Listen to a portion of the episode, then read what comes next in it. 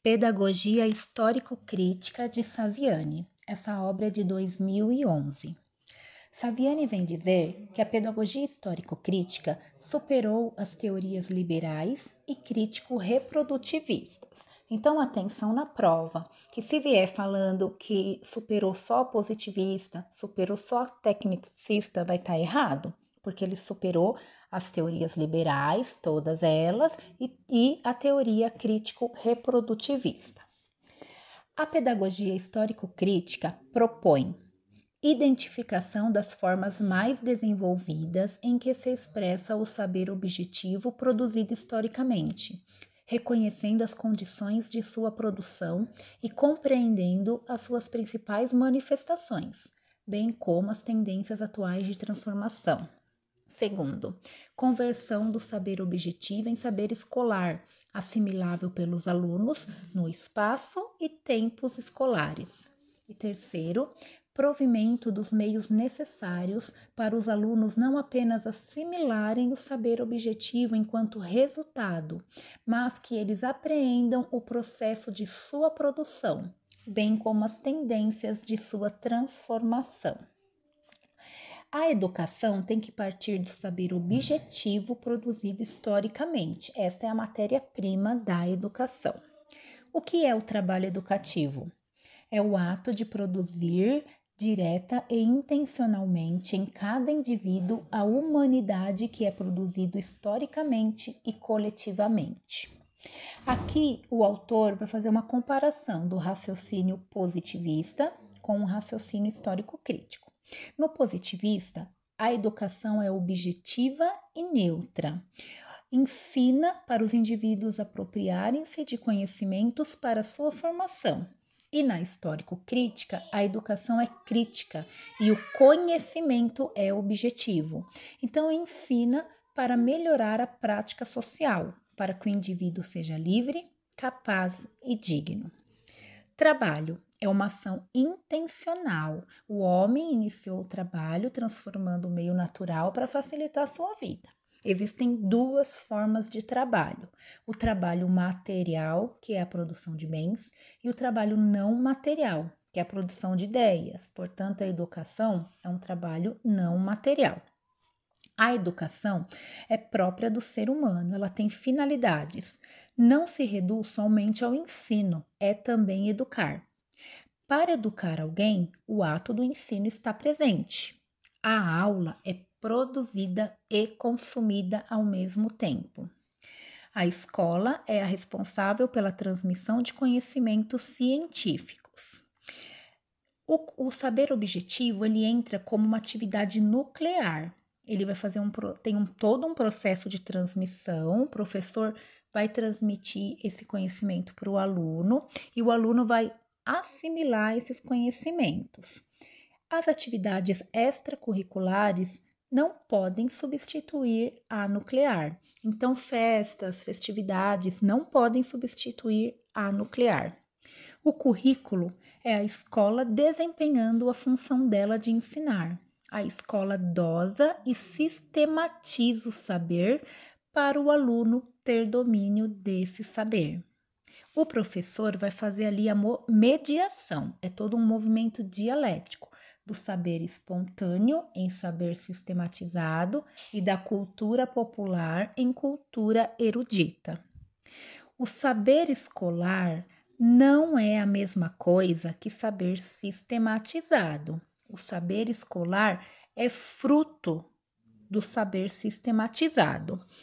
O saber sistematizado é um ensino sistemático mecânico. O aluno tem que repetir para aprender, e ao aprender, o indivíduo adquire a sua liberdade. Aqui ele não remete, ele não está falando da, do tecnicista, do ensino tradicional. Ele fala no livro que isso se parece com o ensino tradicional porque no ensino tradicional é isso, é repetição.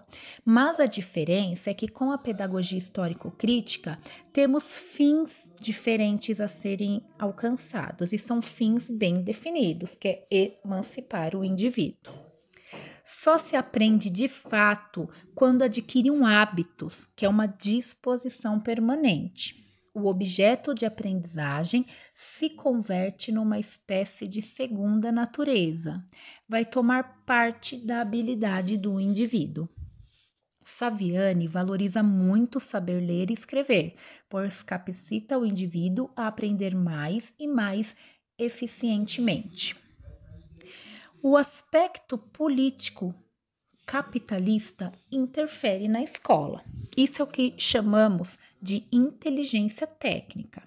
Então, a inteligência técnica é aquilo que o professor tem que seguir, que vem pronto do governo, dos sistemas de ensino. E quem é que faz isso? É quem está no poder. Então, a inteligência técnica ela produz a incompetência técnica do professor. Os professores devem seguir os currículos com ideais capitalistas, é todo o viés político da educação. Portanto, ele não tem autonomia, ele não pode ser reflexivo e crítico com seus alunos. Ele vai estar meramente reproduzindo o que toda a política, que todo quem domina manda para o sistema de ensino. É, isso quem diz é Guiomar de Mello. Ela vem dizer da incompetência técnica dos professores e também da inteligência técnica.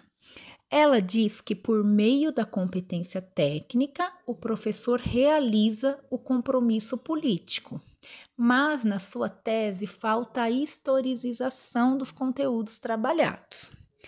Paolo Nocella vem rebater algumas ideias de Guiomar de Mello, falando que o professor precisa primeiro conquistar a competência técnica para reverter este quadro e, a partir daí, conseguir realizar o compromisso político da educação.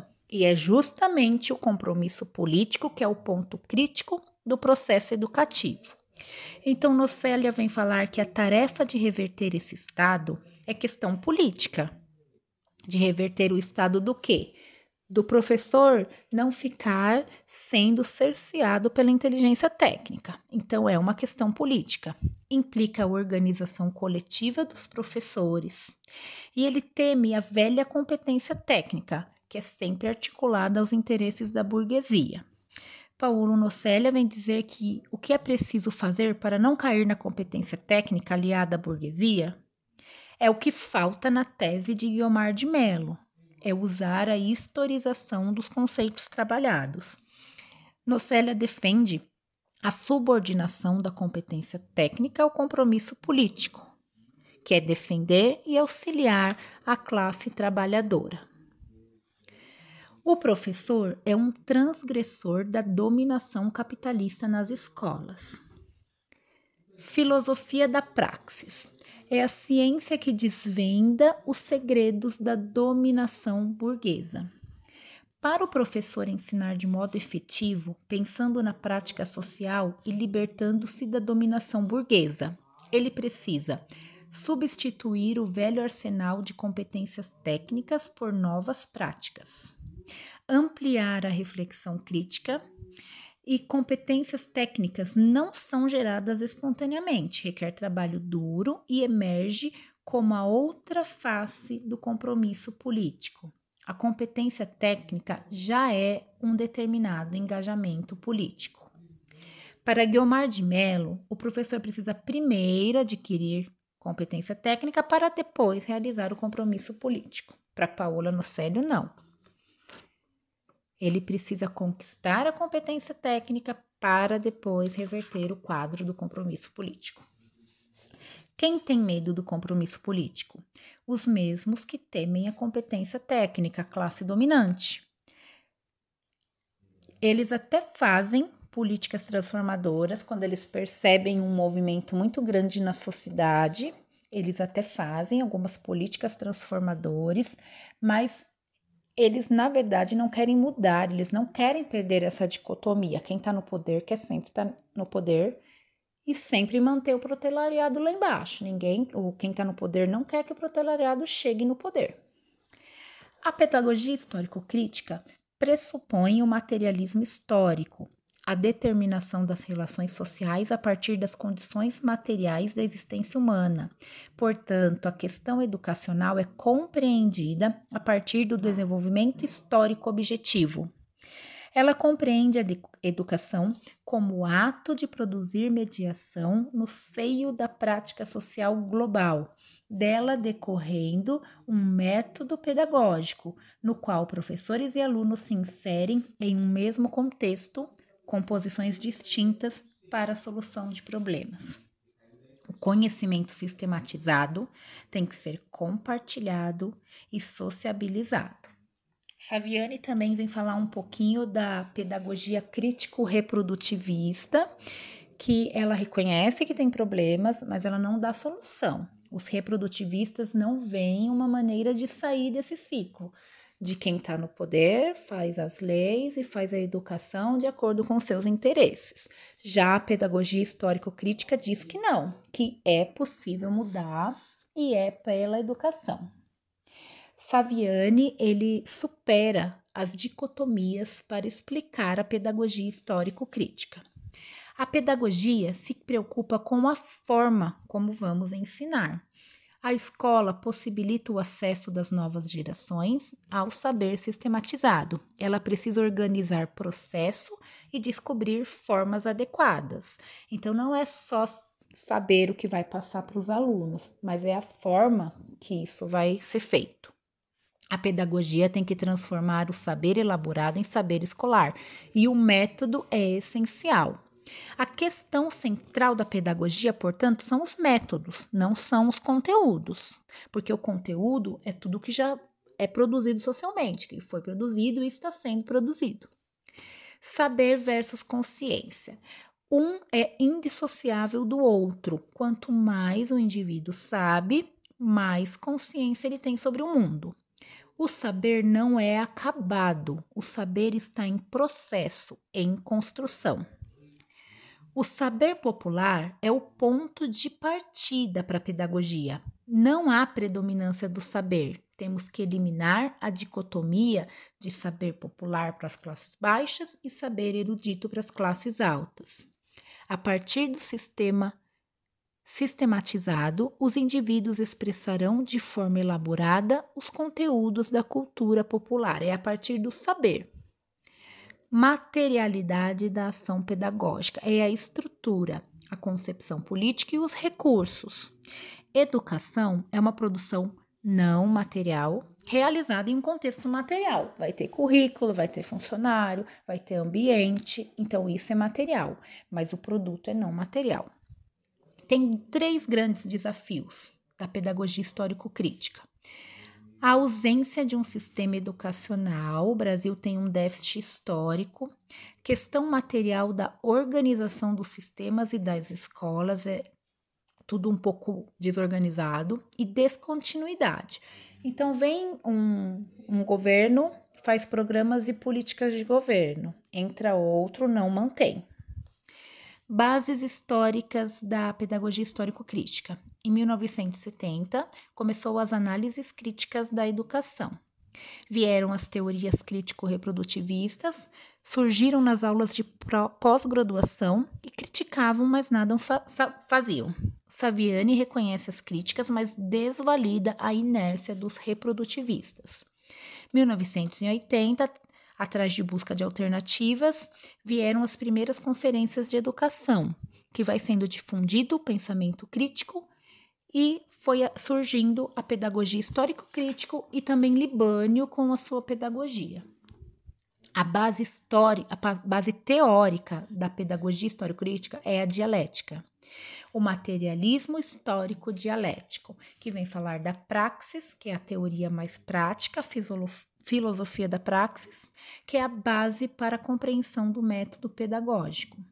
A prática é o ponto de partida e o ponto de chegada. Portanto, existem cinco passos fundamentais na educação. Você inicia pela prática social, vem a problematização, a instrumentalização, a catarse e novamente a prática social com transformação social. É, nós não queremos um aluno empírico, nosso conceito de aluno aqui na pedagogia histórico-crítica não é aquele empírico, mas sim um aluno concreto, que está ali no dia a dia. E a lógica dialética é uma lógica concreta, conteúdos articulados com as formas, sempre olhando para a prática social. A pedagogia histórico-crítico não quer que o aluno se aproprie de um método de aprendizagem, mas sim se aproprie para a sua prática social. Então, é sempre pensando na prática social, na transformação social, em termos professores com autonomia, reflexivos, críticos e ativos. Os professores como intelectuais rumo a uma pedagogia crítica de aprendizagem, obra de Henri Giraud, de 1997. Giraud é um estudioso e crítico cultural americano. Foi considerado um dos 50 pensadores de pedagogia da modernidade. Em sua obra, ele vem dizer que os professores precisam problematizar e elucidar as ações educativas na escola, proporcionando um diálogo constante e atuando de forma contextualizada com todos da escola. Reformas educacionais mostram pouca confiança na capacidade dos professores das escolas públicas de oferecerem uma liderança intelectual e moral. O clima político ideológico não é favorável para os professores. Eles precisam se organizarem coletivamente para melhorarem as condições de trabalho, prover seu papel fundamental, serem reconhecidos como transformadores reflexivos. A escola é uma instituição essencial para a manutenção e desenvolvimento de uma democracia crítica temos que acabar com a visão de que o professor é um meio, é um instrumento de reprodução de conhecimentos e temos que valorizar as histórias e experiências de toda a comunidade escolar. O autor tem ideias bem parecidas com as ideias de Paulo Freire da pedagogia da emancipação. Ele é um crítico ao currículo imposto e ele é adepto de um currículo flexível, que seja feita por alunos, professores e pesquisa crítica, e que esteja de acordo com a realidade social daquela comunidade escolar. Ele prevê a educação social, pois ela é a única democrática e verdadeira, que liberta o indivíduo e dá margem para ele participar da sociedade. A escola tem que ser um local de formação política, para que o indivíduo saiba fazer suas escolhas sem que seja altamente oprimido pelas classes sociais dominantes. O ideal é aliar a teoria com a prática, com a imaginação, com a criatividade, com a informação, com a paixão, com a fé e com a luta. Assim, criamos um mundo melhor e fazemos a transformação social. A escola é um espaço humano de justiça social. Se ela for vista desta forma, a educação será emancipadora. Ele é um adepto da pedagogia crítica. Ele afirma que as classes dominantes oprimem os subordinados ele é aliado da pedagogia da emancipação, da justiça e igualdade. Ele critica a escola como ambiente de reprodução. Ele afirma que a escola é parte da esfera pública, faz ferrenhas críticas ao currículo, afirma que o professor tem que ser visto como intelectual. O professor tem que ter voz ativa, tem que ser ativo na construção da democracia, tem que fazer as práticas escolares se conectarem com a realidade. Os indivíduos que detêm o poder planejam a educação de uma forma que os menos favorecidos nunca chegarão ao poder. Desta forma, não haverá transformação social.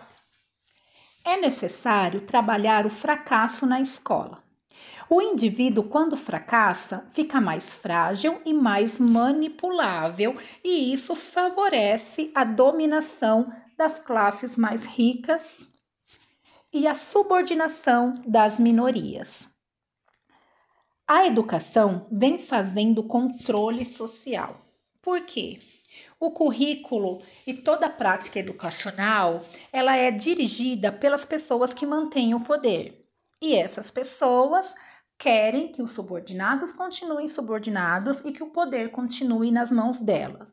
Como é um livro de 97, isso era muito evidente na época. Hoje em dia, com as novas leis e reforma, reformulações da educação, esse conceito vem decaindo. Com a escola democrática, com a gestão participativa, esse conceito cai um pouquinho por terra, mas não é isso que nós vemos em todas as escolas, em todos os municípios e estados atualmente. Então, é algo porque, por qual nós ainda precisamos lutar. A nova sociologia. Ela faz interconexões da ideologia da instrução com o currículo. É trabalhar a educação conectado com a realidade do indivíduo. Geralmente, quem faz o currículo é o sistema de ensino daquele município ou daquele estado. E é algo muito abrangente e não vê as características peculiares, particulares de cada região, pois dentro de uma mesma cidade existem regiões bem distintas, com classes sociais dominantes, sendo a maioria e outras sendo a minoria. Então, o currículo ele tem que ser reorganizado por toda a comunidade escolar. A educação social é emancipadora, é ética, é responsável e dá liberdade ao indivíduo. Qual é o nosso desafio? é a construção da realidade social. É o professor atuar junto à sua instituição de ensino com voz ativa, participativo e colaborativo, para que os alunos tenham vez e tenham voz para que as particularidades daquela região sejam valorizadas e sejam trabalhadas em sala de aula. Só assim a educação será social e promoverá a emancipação dos indivíduos. A educação atual cerceia a liberdade do professor e a liberdade do aluno. Os professores precisam ser vistos como intelectuais transformadores. O professor deixa de ser instrumental ou técnico. A atividade docente é uma forma de trabalho intelectual, com uma dedicação especial aos valores do intelecto e ao fomento da capacidade crítica dos jovens. Temos que tornar o pedagógico mais político e o político mais pedagógico. Educadores podem promover mudanças. Eles devem se manifestar contra as injustiças econômicas, políticas e sociais dentro e fora da escola. Eles precisam trabalhar para criar as condições que deem aos estudantes a oportunidade de tornarem-se cidadãos críticos e empoderados. Qual é a proposta do livro? A proposta é que a escola cumpra uma função sociopolítica, formando indivíduos críticos que se posicionem de acordo com as suas reflexões. Ele propõe que a avaliação seja dialógica e que tenha participação do aluno, pois só assim a escola é democrática. Ele vê que o currículo oculto dentro das escolas ainda é autoritário faz seleção por meio da ideologia dos processos sociais. O que fazer para melhorar isso? Ter uma flexibilidade ali nas turmas, nos ciclos. Turmas mais heterogêneas vão manter mais diálogo e mais análise. A natureza política da educação forma ideologias no seu ambiente. Por isso, o professor deve ser muito bem reflexivo, ter uma voz ativa, ser muito crítico e passar para seus alunos todas as visões da humanidade, todos os conceitos, para assim os alunos refletirem e apropriarem-se da que é melhor para eles. Enquanto a escola estiver formando o indivíduo para o mundo trabalhista, para o mundo liberal, não estaremos emancipando os indivíduos. O aluno não precisa ser somente direcionado a essa lógica do trabalho. A escola é um espaço econômico, cultural, social e político. A visão tradicional, que é a favor do capital financeiro, não é a mais apropriada para o nosso tipo de educação. O que é mais apropriado é a pedagogia histórico-crítica, que ela leva em conta o capital cultural, a interação de professores alunos, de alunos com alunos e da escola com a comunidade. A organização dessa escola vai ser racional, vai ser crítica, vai ser ideológica e vai levar em conta o capital cultural construído pela humanidade. A teoria social crítica critica o currículo, o currículo oculto e prevê um aumento na interação de professores e alunos e uma flexibilidade. Prevê também microobjetivos, que são aqueles dentro da instituição, e macroobjetivos, que é aquele para a visão do futuro do aluno. Mas não há um melhor ou melhor que o outro. Ambos são importantes e ambos estão interligados efeito da verdade.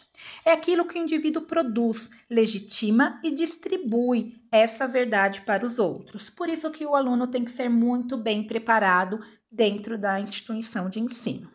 A alfabetização, na visão dele, é uma ação social, leva em conta a cultura impressa e é uma abordagem progressista. A sociedade tem uma noção truncada da função da escolarização. O professor é indispensável, por isso ele precisa ser participativo e colaborar com a gestão escolar, com o PPP, com os sistemas de avaliação. Ele tem que ter sua autonomia respeitada e uma conduta em conjunto com todo o processo de educação. Ele tem que ter uma preparação para a sua atuação ser segura e eficiente.